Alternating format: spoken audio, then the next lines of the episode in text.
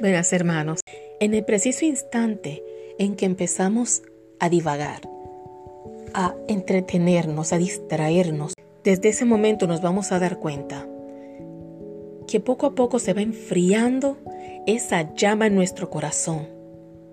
Cuando abrimos los ojos, llevamos meses sin ir a misa, llevamos días sin orar o hacemos una oración apurada, no sentida, para salir del paso y salir de eso, por cumplir.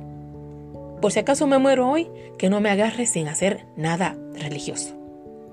A veces es más una forma de que tenemos para nosotros asegurarnos nuestra entrada al cielo, más que tratar de conseguir una relación sincera y profunda con nuestro Señor. Vamos a buscar la manera de mantener viva la llama del amor de Cristo en nuestro corazón. No permitir que se nos apague, no permitir que las distracciones, el COVID-19, la cuarentena, que se abrieron, que se no abrieron, la distancia social, tantas cosas que nos distraen, que nos tienen temerosos, angustiados, nerviosos, personas que económicamente se sienten ansiosas porque están con muchas deudas, muchas facturas, personas inescrupulosas que, sabiendo que ocurrió esto de COVID-19, sigue metiendo presión para que usted pague esto, pague lo otro. También entendiendo uno que esas personas muchas veces necesitan también. Entonces es una cadena, un círculo vicioso donde todos necesitamos de todos. Entonces la iglesia, ese, ese lugar y ese, ese momento en el que nosotros nos tenemos que olvidar que tenemos tanta situación, tanto estrés, tanta preocupación y recordarnos a quién servimos. ¿Para qué estamos aquí? Recordarnos por qué existimos. ¿Qué quiere Dios de mí y de ti? Nosotros nos desenfocamos muy fácilmente, sobre todo aquellas personas que tenemos muchísimas cosas entre manos, que si negocios, hijos, no sé, clases, pareja, familia, padres que estamos cuidando, diferentes circunstancias. Esto sin añadir si hay alguna enfermedad, sea propia o familiar, que eso es algo que ocupa mucho tiempo, mucho dinero, mucha preocupación y uno termina tan drenado que lo único que alcanza a hacer es tirarse a la cama y querer matar el tiempo, ya sea durmiendo o viendo tonterías por el celular o Netflix. Entonces no nos damos cuenta que según pasan los días nos vamos secando y secando y sintiendo una soledad y una desesperación y una ansiedad y algo que no termina. Porque también las noticias constantes, está este mundo las noticias constantes que estamos recibiendo son de un mundo convulsionado, donde esta semana es el COVID-19, la próxima semana es que mataron a George Floyd, la próxima semana está el mundo entero peleando y haciendo diferentes protestas por esto, y después sale que hay un mosquito que está afectando con la enfermedad del EEE. E e.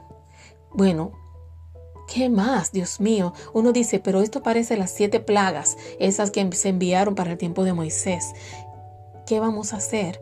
Tenemos que recuperar el centro. Y se lo digo con la humildad de una persona que constantemente se le pierde porque permite que los ajoros y las preocupaciones de la vida se la lleven por delante. Porque el amor de Dios, el hablar de Dios, el llenarnos de Dios, es algo tan lindo que no tiene precio. El solo hecho de yo poder compartir con ustedes este sentimiento que tengo tan personal es algo que me llena de paz y de dicha y de mucho gozo. Y aunque no nos escuchamos, bueno, ustedes me escuchan, pero ya ustedes no. Y tiende a ser un poco solitario, porque soy yo la única que hablo. Y rara vez las personas escriben o llaman, entonces se siente uno un poco solo. Pero el amor de Dios es tan fuerte que me hace sentir feliz de estar llevando este mensaje. Así que vamos a mantenernos calientitos en Dios, vamos a sacarle tiempo para Él también. No a lo loco, no Dios te salve María llena de gracia, Padre nuestro que estás en el cielo. No, no, no. eso hay que irlo erradicando porque esos son oraciones, son rezos que se hacen como una carretilla que uno ni sabe lo que dijo. Es más, a veces uno hasta se le cierran los ojos mientras lo dice porque uno no lo está sintiendo. Entonces tenemos que incorporar la meditación, leer la Biblia, cerrar la Biblia después de leernos un capítulo de Mateo y ahí cerrar los ojos y orar por eso que aprendimos de ese capítulo. Señor, gracias por mostrarme por ejemplo, en el capítulo donde habla de la conversión del agua en vino, Señor, gracias por los milagros que hiciste, qué sensibilidad mostraste, qué obediencia absoluta a tu madre. Si tú fuiste obediente, cuánto más obediente no debemos de ser nosotros. Mire, vamos a analizar, a analizar y a meditar sobre eso que acabamos de leer. Eso es mucho más efectivo y le agrada mucho más a Dios que los rezos de carretilla que parece que va a velocidad luz. Usted sabe, María llena de gracias, Señor, contigo. Dios mío, esos rezos realmente no es lo mismo, no es lo mismo. Medite para que ese corazón se vaya llenando, porque de lo contrario vamos a terminar convertidos en personas que tenemos todo un horario de rezos, pero que a la hora de la verdad, cuando tomamos decisiones, a la hora de hablar, a la hora de tener ciertas conductas, no nos nacen seguimos a veces comportándonos y sintiendo igual que aquel que no hace ni un solo rezo. ¿Por qué? Porque lo hacemos, como decimos en Puerto Rico, como el papagayo, a lo loco.